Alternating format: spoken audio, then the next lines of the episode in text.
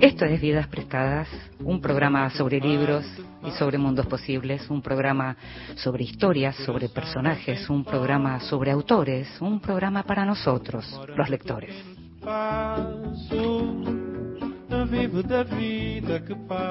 Y a los lectores nos gusta también que nos lean en voz alta y por eso en cada programa le pedimos a un gran lector que nos lea en voz alta a nosotros.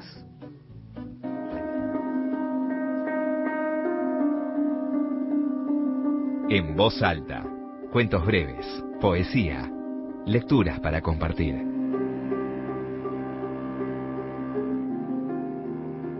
Una historia no tiene ni principio ni fin. Uno elige arbitrariamente un momento de la experiencia desde el cual mirar hacia adelante o hacia atrás. He dicho, uno elige, con el impreciso orgullo del escritor profesional al que, en las pocas ocasiones en que se le ha tomado en serio, se le ha elogiado por su pericia técnica, pero elijo por voluntad propia la oscura noche de enero de 1946 cuando vi a Henry Miles cruzando el parque bajo un vasto río de lluvia, o más bien esa imagen me ha elegido a mí. Según las reglas de mi oficio, lo apropiado y lo correcto es empezar justo ahí. Pero si en aquel momento hubiera creído en Dios, también debería haber creído en una mano que me daba un golpecito en el codo y me insinuaba, habla con él, aún no te ha visto. Comienzo del final de la Fair de Graham Greene y escuchábamos la preciosa voz de Flavia Pitela, que es una de las grandes promotoras de la lectura en la Argentina desde sus espacios en Radio Mitre e Infobae, pero también desde propuestas diferentes online que van desde sus cuentas personales hasta programas y podcasts. El comienzo de la novela que leyó es una ficción elogiada por autores como Faulkner y Vargas Llosa y tuvo una gran versión cinematográfica hace unos años dirigida por Neil Jordan y protagonizada por Ralph Fiennes y Julian Moore.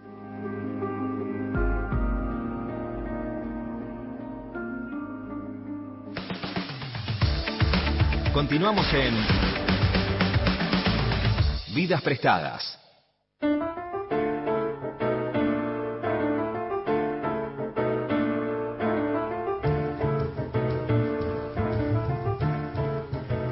Seguimos en Vidas Prestadas, en este programa sobre libros y mundos posibles, en este programa en vivo, en el estudio mayor de Radio Nacional, en este programa que se hace en vivo por la pandemia y que se viene haciendo en vivo ya hace varios meses. Y sabés, si nos escuchás, que las entrevistas las venimos grabando. Esta semana tuvimos la fortuna de poder grabar nuestra entrevista con Rosa Montero, que acaba de publicar La Buena Suerte, su nueva novela. Rosa, sabrás, es hace mucho tiempo una de las voces narrativas más importantes en lengua española, es escritora, es periodista. Rosa tiene la capacidad de escribir grandes historias que conmueven a grandes audiencias y eso no es habitual. Premio Nacional de Literatura. Rosa Montero escribe ficción y no ficción, novelas realistas, ciencia ficción y también libros de géneros híbridos. Seguramente leíste alguno de estos géneros híbridos que te digo, que son libros que le dieron grandes satisfacciones, como La loca de la casa y la ridícula idea de no volver a verte.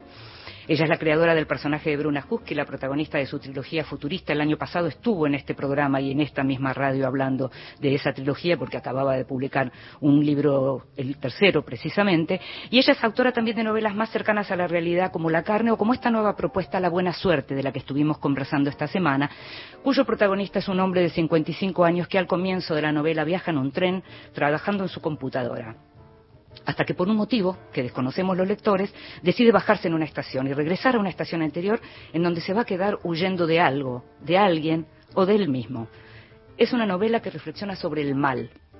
De todo esto estuvimos hablando con Rosa Montero y te invito a escuchar la entrevista.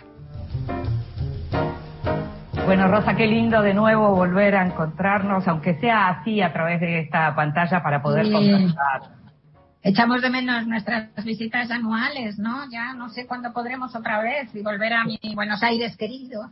Eso, está bien difícil, eso está bien difícil y al mismo tiempo, si pensamos la última vez que nos vimos, en realidad ya se anunciaba la catástrofe, ya llegaba la apocalipsis. No solo se anunciaba, yo no lo sabía, pero estaba con COVID cuando te vi.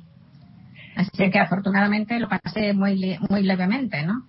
Pero estaba enferma con COVID. Y menos mal que, que ya estaba con, y eso que era muy temprano, era el veintitantos de febrero, pero ya estaba prudente. justo. El 26. Bueno, ya estaba en plan prudente y no os quise ni dar besos ni nada, o sea, que, ni tocaros. Es así, es así. Yo entonces escribí a propósito de eso y, y, estábamos muy sorprendidas, aunque en realidad, si yo me pongo a pensar, con tu cabeza siempre tan cerca de todo lo que tiene que ver con la ciencia, era natural que vos estuvieras al tanto de lo que estaba ocurriendo antes de que tal vez aquellos que no nos ocupamos de la ciencia. La ciencia es algo importante para vos. Mucho, me, interesa muchísimo, sí. Desde siempre me ha gustado mucho.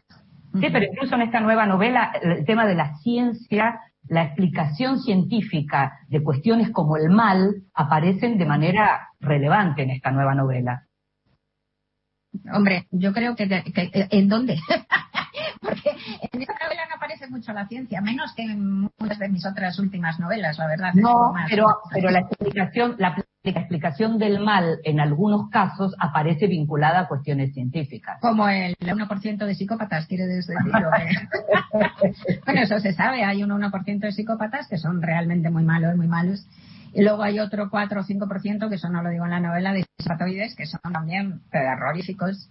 Y luego el resto de la gente yo creo que se decanta más por el bien. Lo que pasa es que la verdad es que hay un, hay un montón de personas que son cobardes, que tienen miedo de reflexionar por sí mismos, que son inseguros. Esto es lo que prueban cosas tan tremendas como el famoso experimento Milgram ese en el que eh, se fingía un experimento sobre el aguante del dolor, pero lo que se hacía era al, sujeto, pues se le metía en una habitación, un instructor, y se le decía que estaba dando descargas de eléctricas a, una persona, ¿no? Y, y si pasaba de determinada cantidad de electricidad, pues lo podía matar. Y el, sujeto escuchaba los gritos de dolor y pedir que no, que no, que pararan.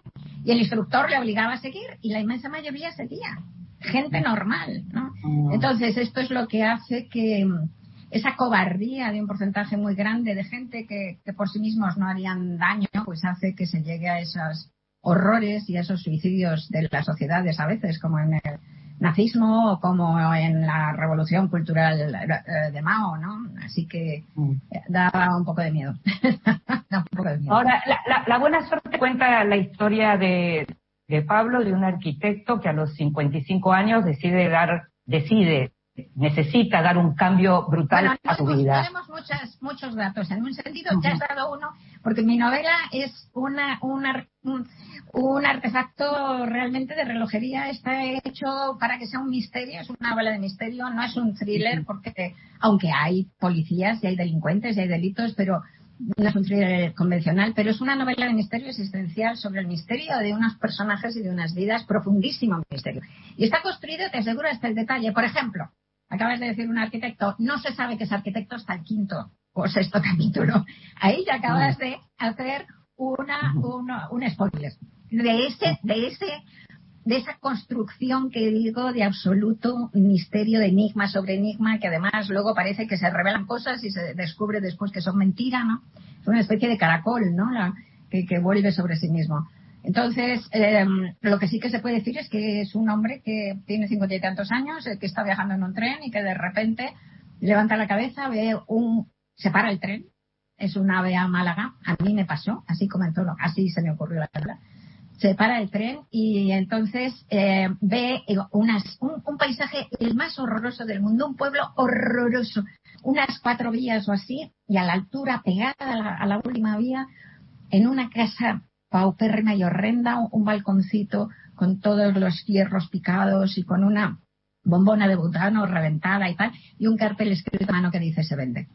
Claro, a mí eso me pasó, yo en un ave y vi eso y me quedé sobrecogida porque pensé, es el sitio más feo del mundo y es el ejemplo, el símbolo del fracaso más absoluto, de la fealdad. Pues entonces, en ese momento a mí se me ocurrió, se me levantó una chapita y dije, ¿y si esas cosas que nos pasan locas a los escritores, a los novelistas que siempre vamos imaginando cosas, ¿no? ¿Y si de repente un personaje, no sabía si era hombre o si era mujer, se bajara, eh, se bajara en la siguiente, en la siguiente estación, regresara a comprar esa casa y se quedara en ese horror? Y es lo que hace mi personaje. Entonces se baja en la siguiente estación, vuelve, se compra esa casa, no llega nunca a destino, se queda ahí, desaparecido. Y la cuestión es saber por qué. Huye de algo, como tú bien dices, de alguien, de sí mismo, eh, le persiguen, se persigue. Yo creo que más que huir, aparte de que realmente todos queremos ser otros, ¿no? ¿Tú no has querido ser otra alguna vez? Sí, muchas veces. Muchas veces, bueno. Pero aparte de esa tentación, yo creo más que huir a, mi personaje lo que le sucede, pero no podemos dar muchos datos, es que le ha caído el rayo de la destrucción encima. Realmente es un hombre que está, se le ha colapsado la vida, ha vivido su personal apocalipsis, está destrozado, está destruido. Y la novela demuestra algo que, en lo que creo firmemente, que hasta de la, en la mayor destrucción puede uno volver a reconstruirse y puede uno volver a ganarse una vida feliz, razonablemente feliz. Pero también la novela, y no voy a decir nada, voy a ver cómo me, me ya te he dejado aterrada. A ver, todo, todo lo que tenía para preguntarte ahora. En determinado momento, por ejemplo, hay una frase que dice, inventar consuela. A vos, como escritora, en, en, relación a todos esos momentos en donde quisiste ser otro, quisiste olvidar el pasado, quisiste correrte de tu presente, inventar, ¿te consuela? Hombre, inventar consuela esencialmente. Bueno, a mí más que me consuela, escribir me hace, me hace poder vivir. Como la mayoría de los novelistas empecé a escribir de niña y de muy niña, ¿no? Así que es, forma parte de la estructura eh, de mi personalidad con la que sostengo la vida. Sin ello no sabría qué hacer. O sea que es más que consuelo. Pero los inventos del arte nos consuelan a todos, no ya escribiendo, leyendo, leemos por eso, para oír otras vidas. Mira, venimos al mundo, de eso habla esta novela, claro, venimos al mundo con millones de posibilidades del ser, millones de, de, proyectos y de, y de valencias, ¿no? O sea, y de, y de capacidades y de tentaciones pero luego a medida que vamos creciendo, ¿no? El tiempo, pues nos va recortando como un jardinero loco, pues todas las ramitas posibles, los brotes de otras vidas. Y nos están dejando reducido esa única vara de nuestra existencia, que por muy buena y muy grande y muy bella que sea, aunque sea la existencia de Marie Curie, siempre es muchísimo más pequeña que nuestros sueños, nuestras posibilidades. Por eso, esa sensación de estar encarcelado en la propia vida, yo creo que por eso todos tenemos esa tentación de todos los otros, de todas las otras personas que pudimos ser. ¿no? Yo creo que arrastramos como un, como un penacho de vidas transparentes detrás de nosotros, ¿no? Todo lo que pudimos ser y no fuimos, ¿no? Que puede ser bueno o puede ser malo, no tiene por qué ser bueno, pero sí son otras posibilidades de ser completamente distintas. Y yo creo que esa, yo no creo que haya una sola persona en el mundo con una suficiente edad, no te digo a los 14, pero que no haya tenido la tentación alguna vez efectivamente de ser otro. Eh, me interesa lo del tren porque también es esa imagen que uno usa a veces de no perderse el último tren, de no perder el tren. Y en este caso hay algo de eso también, ¿no? Es como ese tren que pasa y que te permite de pronto realmente cumplir con esa idea de empezar de nuevo o, correrte de ese pasado que te está torturando. Claro, como te digo, la novela en realidad, tú no escoges las novelas que haces, sino que te escogen a ti. La novela en realidad nació al pie de ese tren, con esa visión que yo tuve en un, viaje y tenía que tener trenes. Pero luego, claro, te das cuenta del simbolismo que tiene, ¿no? Este personaje, mi, mi, protagonista, pues se queda a vivir ahí, en esa casa repugnante, en ese balconcito que da los trenes que pasan y todos pasan y van y vienen en el tren, ¿no? Está muy presente en toda la novela. Pero fíjate tú que yo creo que el simbolismo también es que los trenes son la vida, ¿no? Es una, es una metáfora hasta banal de lo evidente, ¿no? El, tren que es como el camino de una vida y tal. Y él está fuera de la vida. Es lo que decíamos antes, se queda fuera de la vida, pasa la vida delante de los trenes que van con un destino claro, que saben a dónde van esos trenes, él no sabe a dónde va, no sabe de dónde viene. Él ha tenido ese, uno de esos dolores que son como rayos, ¿no? En la ridícula idea, otro libro mío, era la ridícula idea de no volver a ver, te digo que si puedes hablar de tu dolor y puedes contárselo a alguien, estás de suerte, porque entonces tu dolor no es lo suficientemente grande. Porque el dolor verdaderamente grande y radical nos quita la palabra. El verdadero dolor es inefable, nos enmudece. Entonces, eso es lo que le pasa a mi protagonista. Se sale de la vida, como te digo, se ha salido, está viviendo eso, la secuela de su personal apocalipsis. Entonces, es que no tiene ni, palabras, no tiene ni a dónde ir, no tiene ni, no sabe ni quién es y no tiene ni palabras, que por eso además usa palabras inventadas y no vamos a dar más, más claves, pero por eso va usando también palabras que son mentiras. Y efectivamente, en esta persona tan deshuesada, como se dice en el primer capítulo, tan sin, sin norte y sin futuro, pues pues eh, eh, queda bien, no me di cuenta mientras lo escribía, pero queda, queda bien, metafóricamente hablando, pues que esté viendo pasar esos trenes que son máquinas seguras con un destino preciso. Él que no sabe a dónde va, ¿no? Ni de dónde viene, sí. Entiendo. Ahora, eh, dentro de la novela también hay personajes que han tenido vidas tremendas y que sin embargo las llevan de otro modo, digamos. Hay algo de luz interior en algunos personajes ¿no? Que uno conoce en la vida también gente así, ¿no? la novela, sí. La novela trata de sobre el bien y el mal y, dice que el bien gana, que lo creo. Y ese bien gana en esta novela gracias al personaje de Raluca. Raluca es la coprotagonista y es una mujer muy peculiar y muy graciosa en realidad.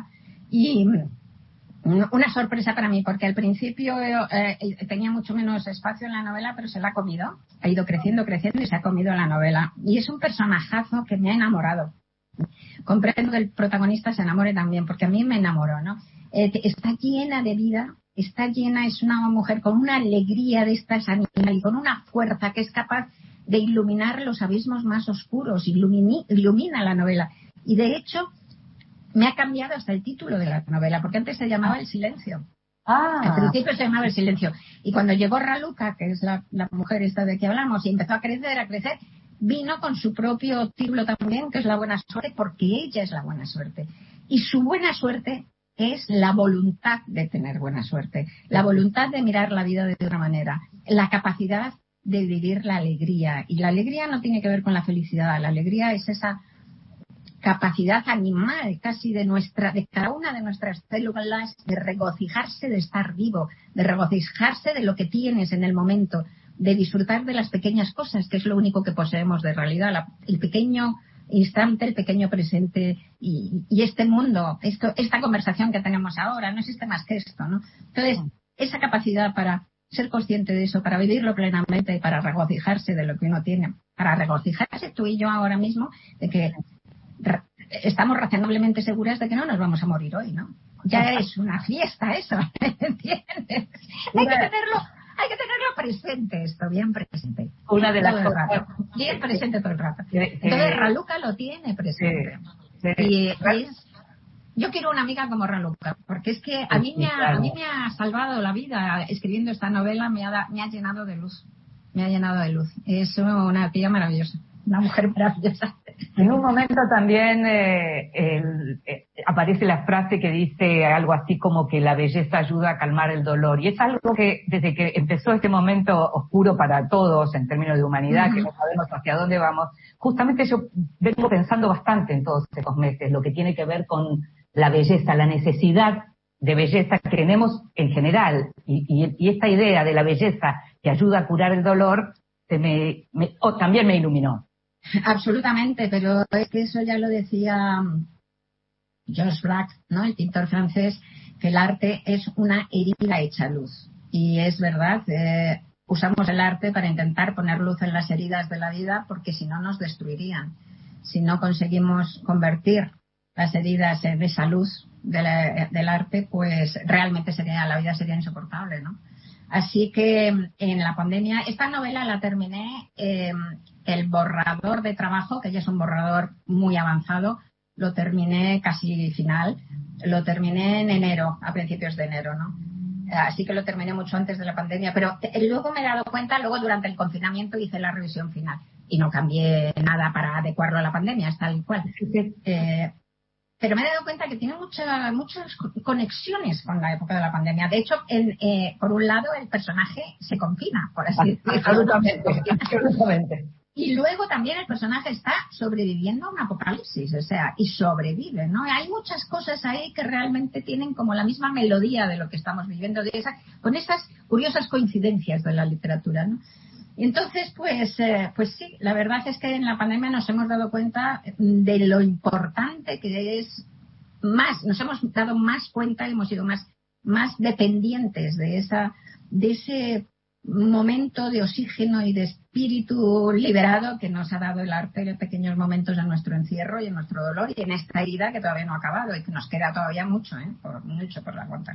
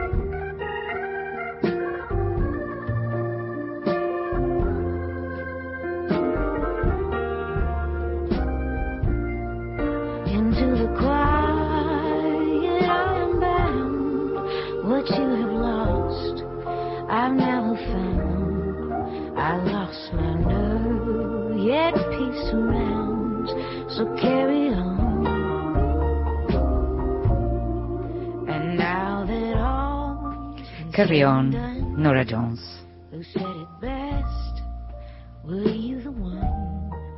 Let's just forget, leave it behind, and carry on. Let's just forget, leave it behind, and carry on.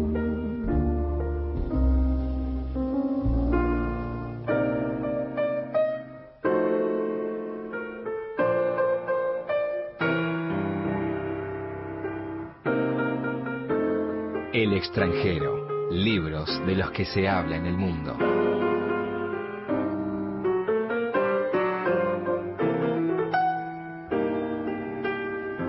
Y esta semana se habló mucho, muchísimo, de un premio, de un premio importante, del Man Booker, del Man Booker Internacional, que es un premio que se otorga a la mejor obra traducida al inglés.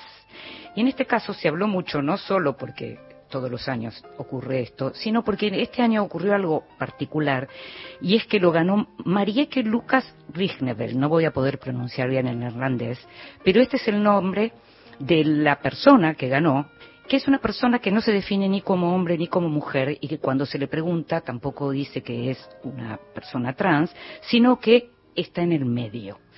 Y esto significó muchísimas dificultades para todos los que trabajamos en periodismo, que tenemos que adaptarnos a lo que significan estas cuestiones de género.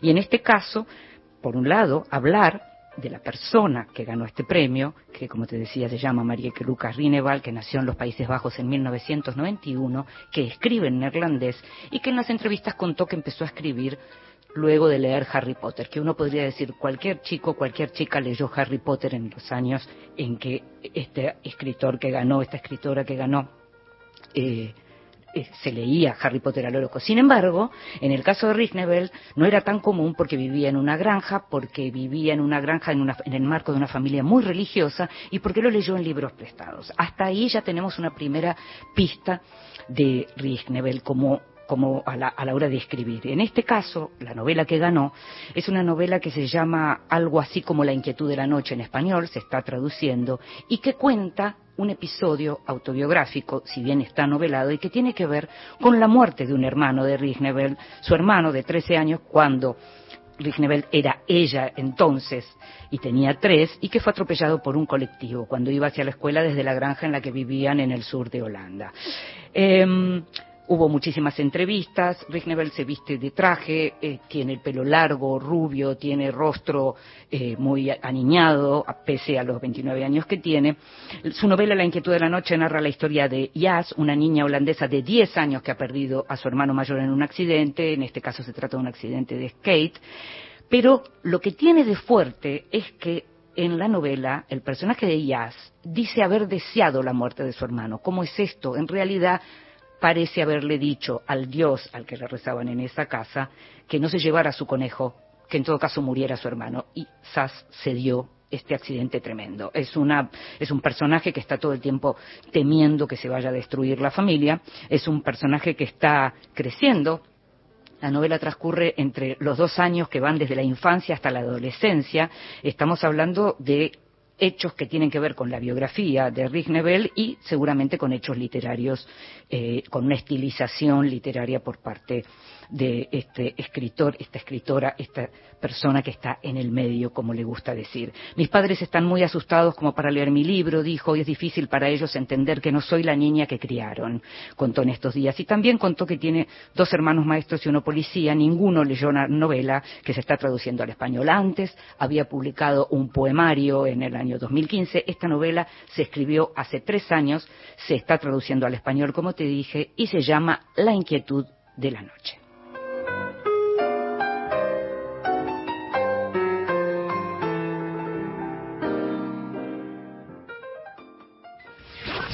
Próximo programa, Canciones Inmortales, con Sonia Ferrari. A todo el país. La radio pública La radio pública. tiene alegría. Ahora, Nacional. En todo el país. 12 de la noche, 58 minutos.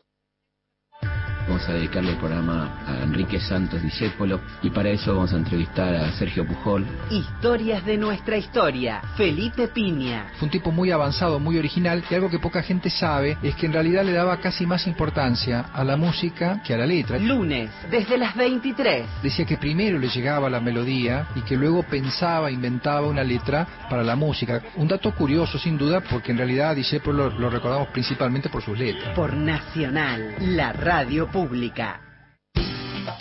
Estás escuchando Vidas Prestadas con Inde Pomeráñez.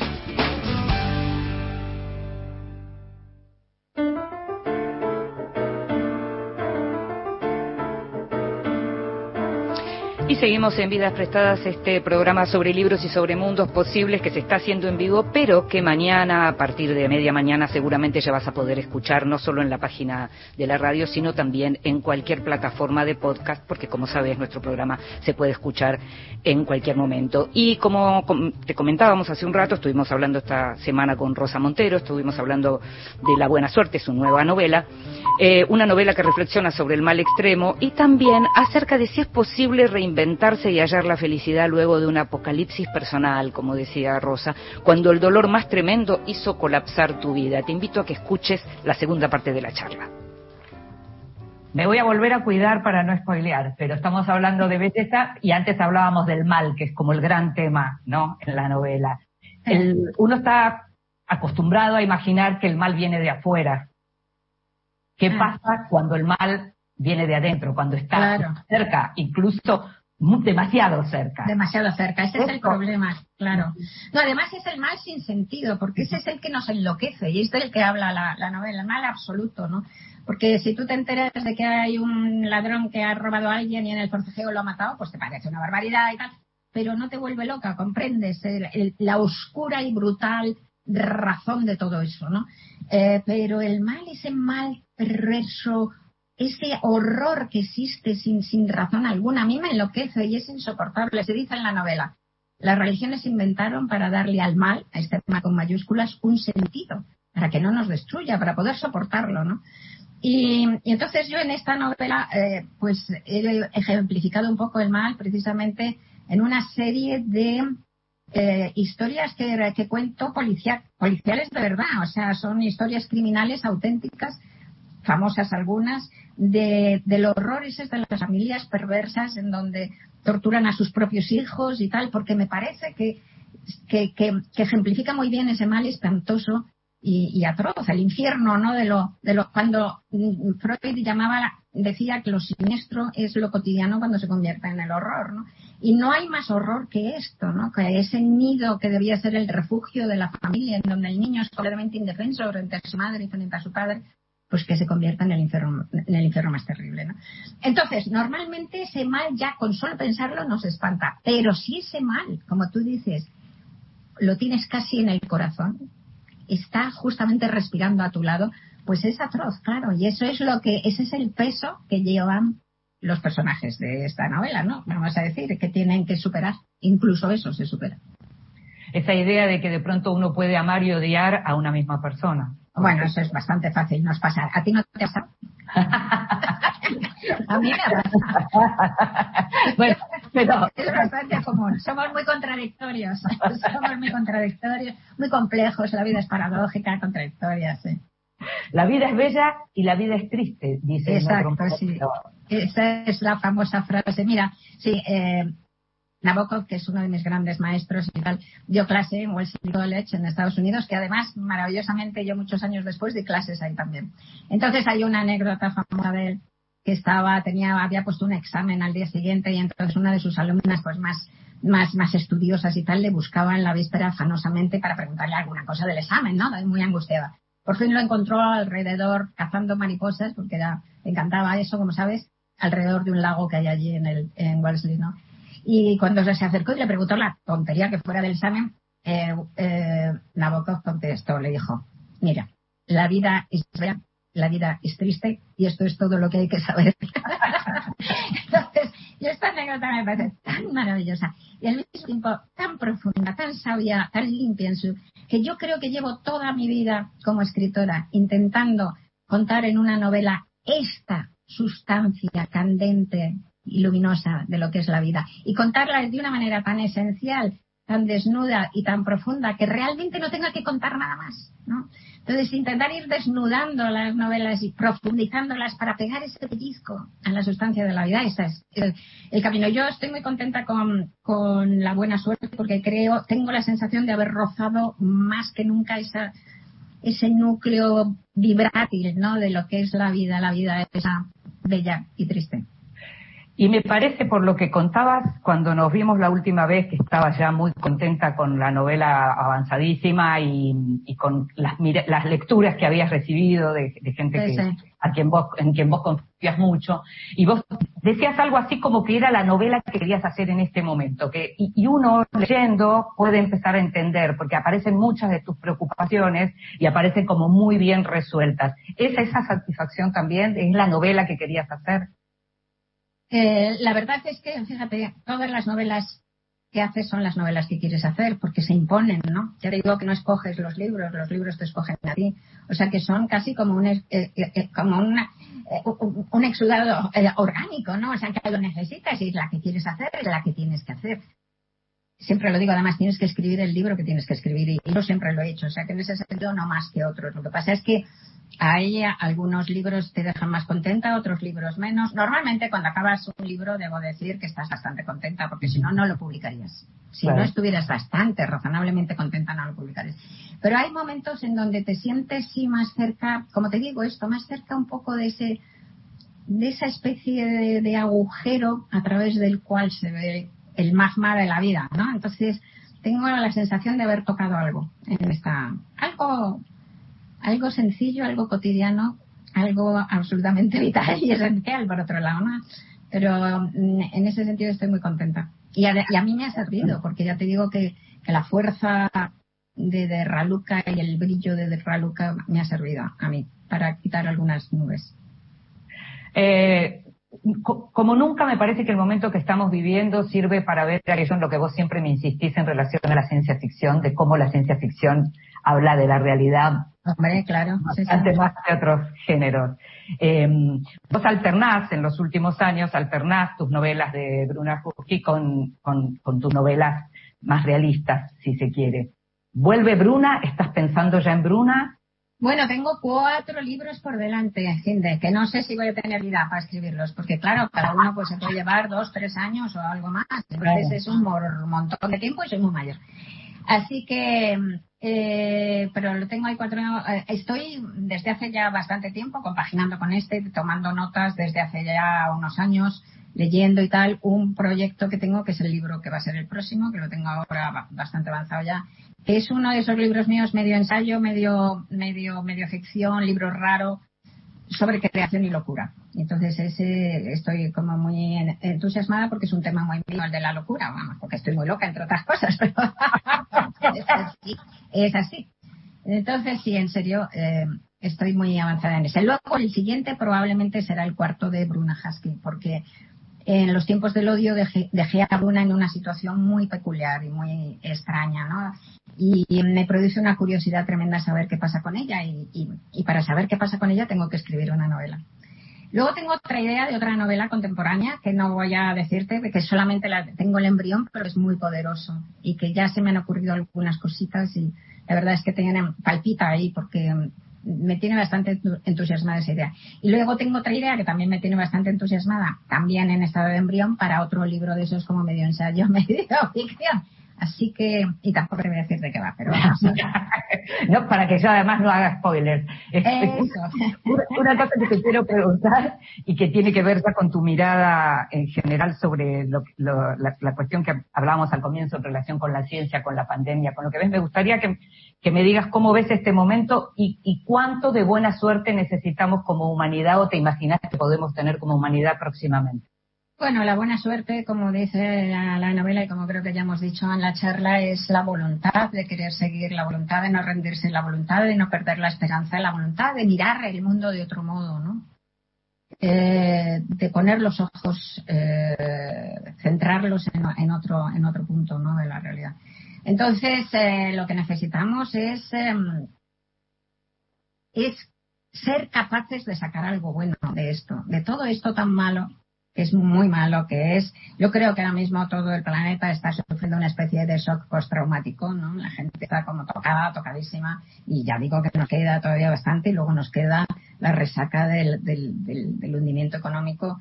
En fin, nos quedan años muy duros y muy difíciles. Bueno, pues ya que tenemos años muy duros y muy difíciles, intentemos sacar algo bueno de ellos también, porque realmente en, la belleza siempre hay horror y en el horror siempre hay belleza también. Entonces intentemos encontrar esa belleza, intentemos encontrar algo positivo, intentemos sacar lo mejor de nosotros mismos, que no siempre está saliendo. ¿eh? Hay una cantidad de locos iluminados por ahí, cada, conspiroparanoicos diciendo unas tonterías descomunales. Ahí, bueno, para nada, está sacando la pandemia a lo mejor de todo el mundo, para nada. Entonces, creo que habría, hacer, que habría que hacer verdaderamente un esfuerzo para, para sí, para intentar dar lo mejor de nosotros mismos. A lo mejor pues aprendemos cosas importantes, ¿no?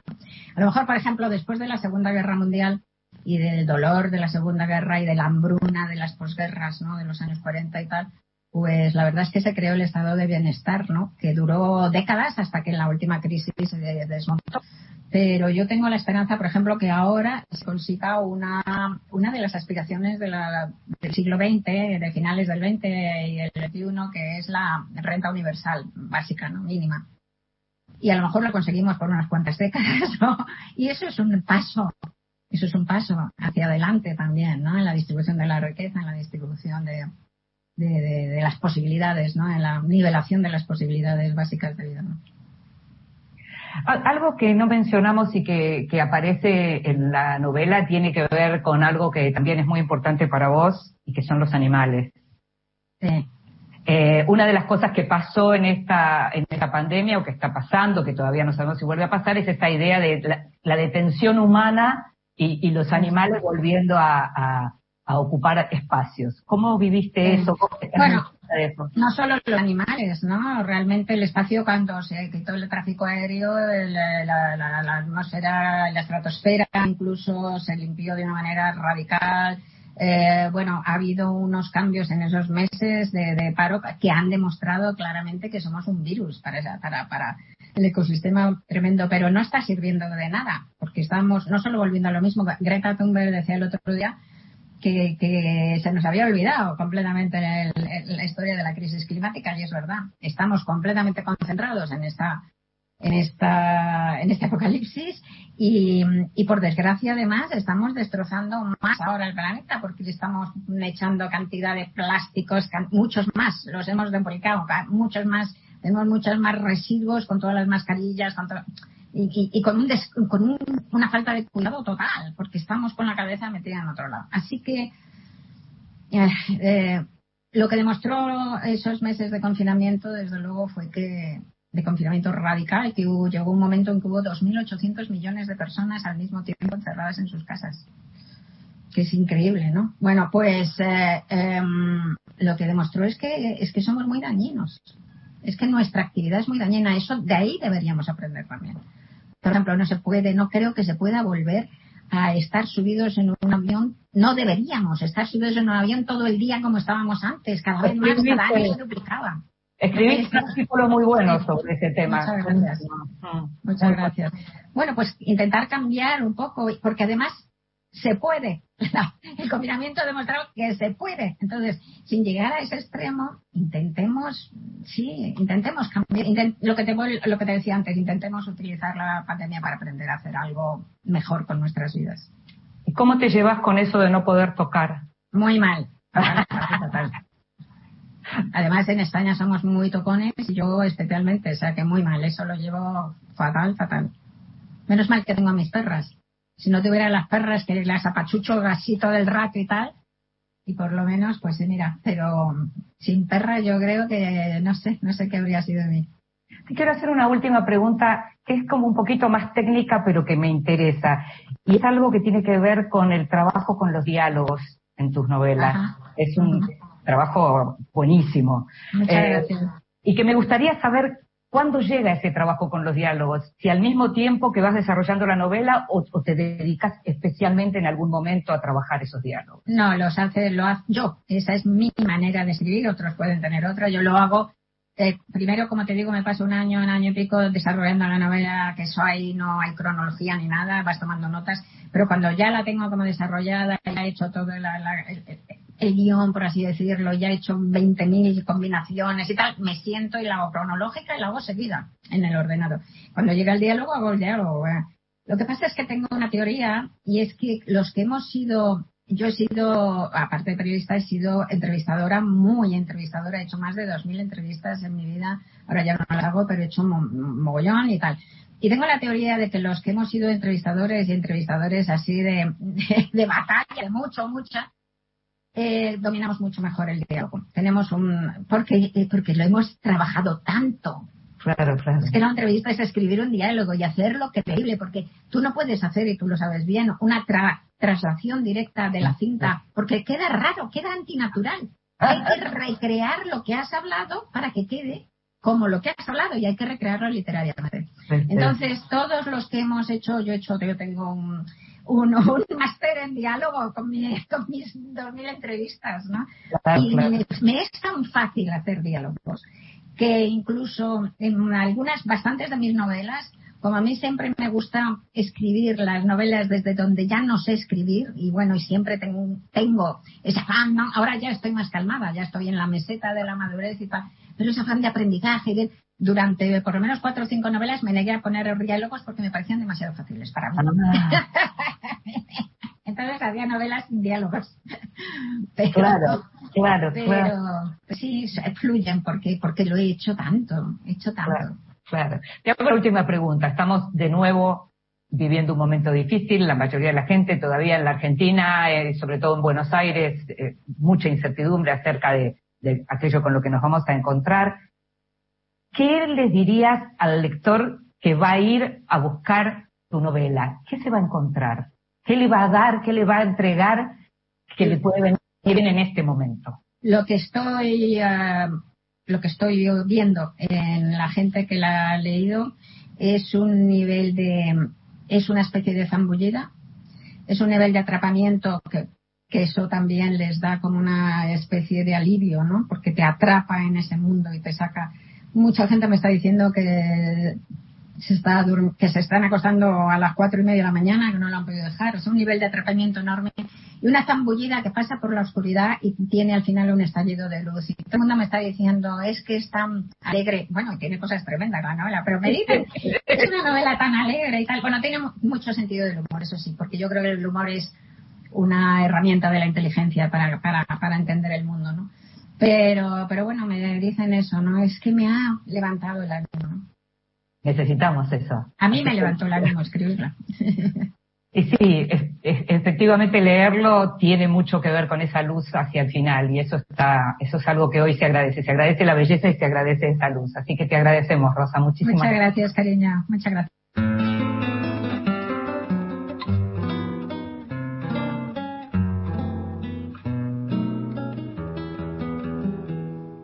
Ayer estaba recordando tu casa, mi casa, portal donde la luna se aburrió esperando, cedrón por donde el tiempo se perfuma y pasa, y al ver que nos pusimos viejos y estamos más solos, siento un vals en tu piano llorar y me pongo a pensar si no llora de amor.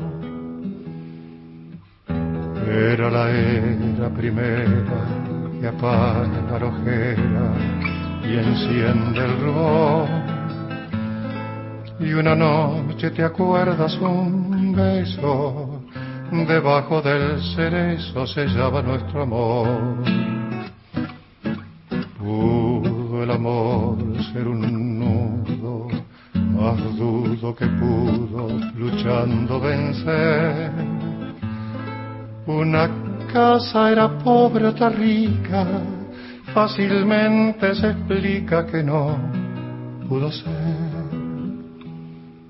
Así, por el recuerdo lloro, tu casa, mi casa, tu amor quedó marchito en un estuche de oro. Mi amor que al fin de darse se quedó sin barazas y al ver que nos pusimos viejos y todo fue en vano, siento un vals en tu piano llorar y me pongo a pensar si no llora de amor. Y esta es la voz de Horacio Molina y lo que está cantando es absurdo. Que apaga la ojera y enciende el rubor. Y una noche te acuerdas un beso, debajo del cerezo sellaba nuestro amor.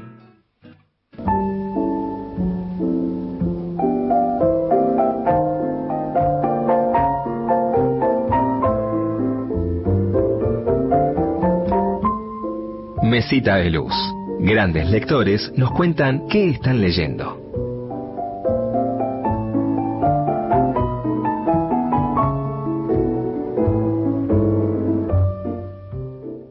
Hola, me llamo Eduardo Berti y en mi mesita de luz hay libros recién leídos, en lectura o esperando su turno.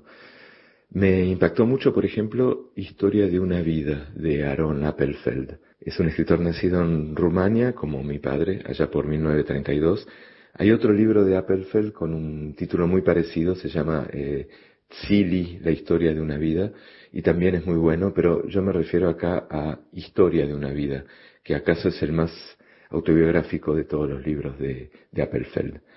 Appelfeld pasó su infancia en un campo de concentración del que se escapó y, eso es en parte lo que narra el libro, cómo fue la llegada al campo, cómo fue la fuga, cómo se escondió en un bosque lleno de árboles con manzanas, lo que extrañamente eh, tiene que ver con su apellido, Appelfeld, y cómo sobrevivió en la casa de una prostituta que lo maltrataba pero que le salvó la vida y también como llegó muy flaco, sin dinero y casi sin hablar, casi afásico, a lo que pronto iba a ser el Estado de Israel y cómo se peleó al principio con el hebreo, con esa lengua que terminó siendo la que usó para escribir los libros.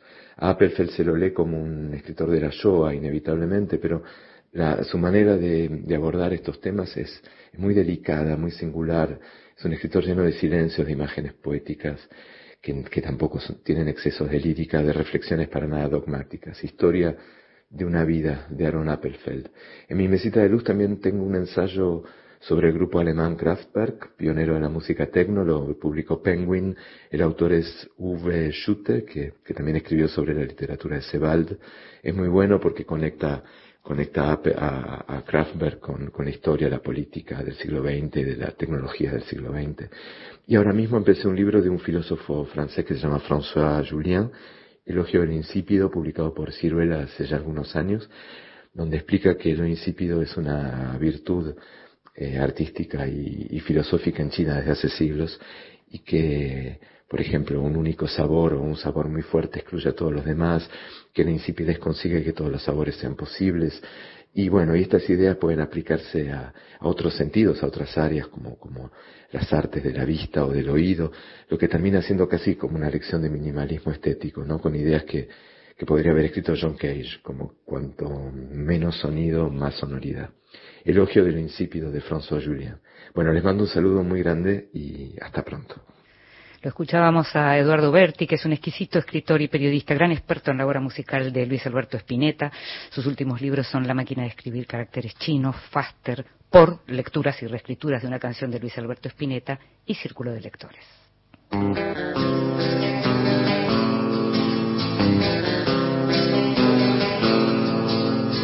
Você é luz, raio, estrela e luar.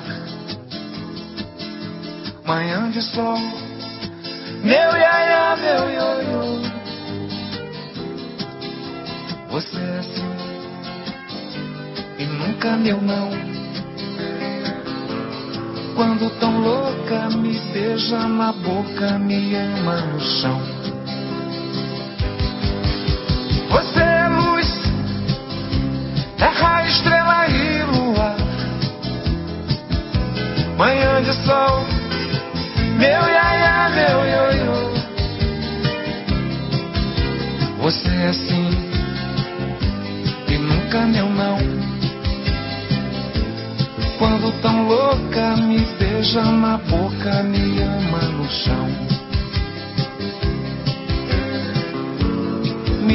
Suja de carmim me põe na boca o mel.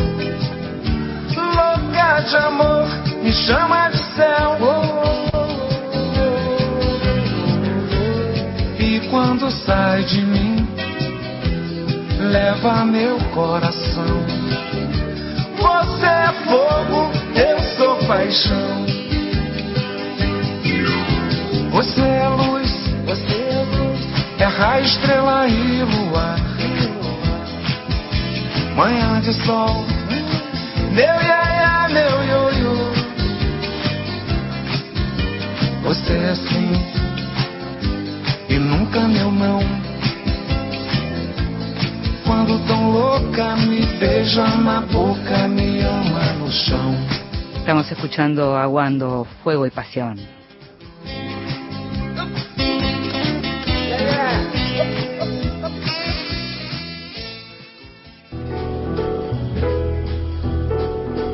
Libros que sí, títulos nuevos y no tan nuevos que son imperdibles. Y hoy te voy a hablar de dos novelas que a su manera son novelas de iniciación. Voy a empezar con la novela argentina, que es más nueva, que se llama Vidrio, de Gabriela Borrelia Sara. Es una novela dramática, te diría. Es una dramática novela de iniciación que tiene un lenguaje durísimo y es tan duro como el tema que trata. La lengua de la novela va en sintonía con lo que cuenta y se identifica con eso que cuenta. Sin embargo, aunque es una lengua que puede sentirse en ciertos tramos, casi te diría como una patada en el estómago, alterna con pasajes líricos impresionantes. Es, por momentos es pura poesía.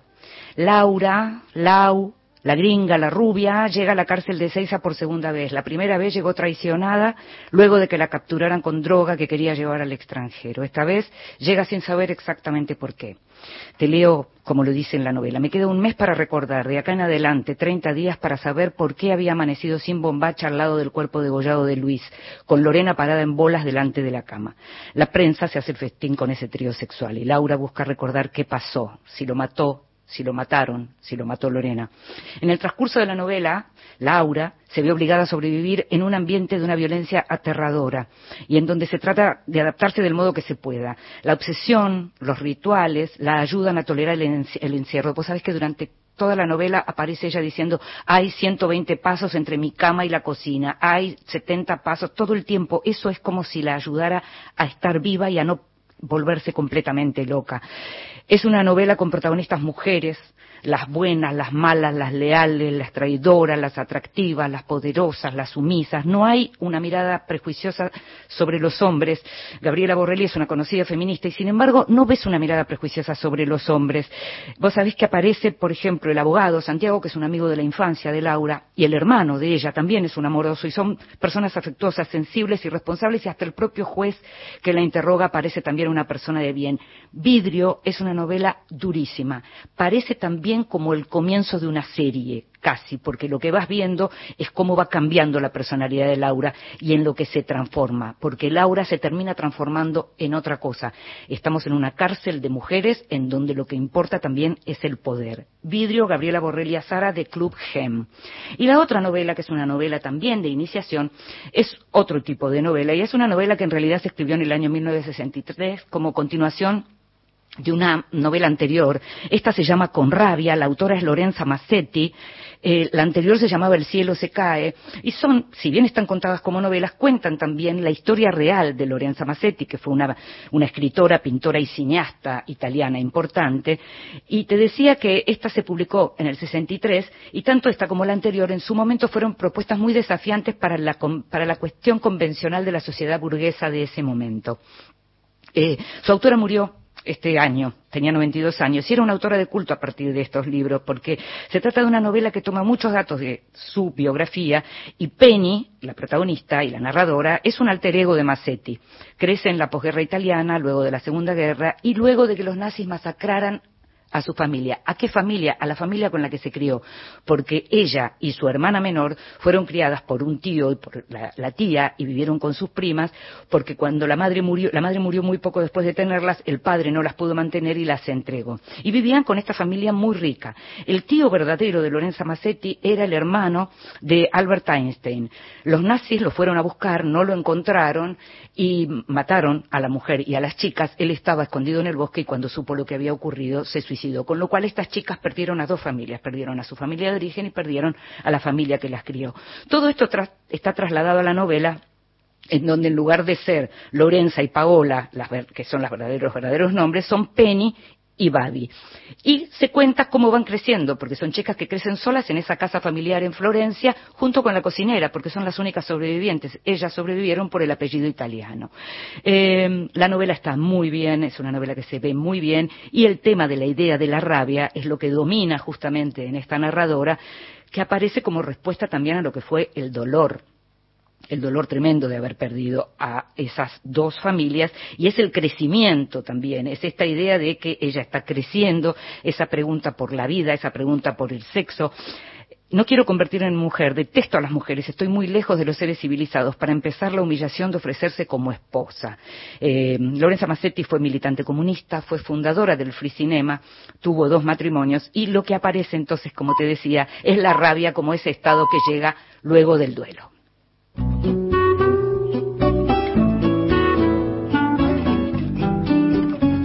Nos estamos yendo. En la operación técnica estuvieron Víctor Pugliese y Gabriel Ceni. En la producción, como siempre, a remoto esta vez, Gustavo Kogan. Y también estuvo Manuel Curia. Me llamo Inde Pomeraniec y te estoy esperando como siempre y escuchando como siempre. Chao.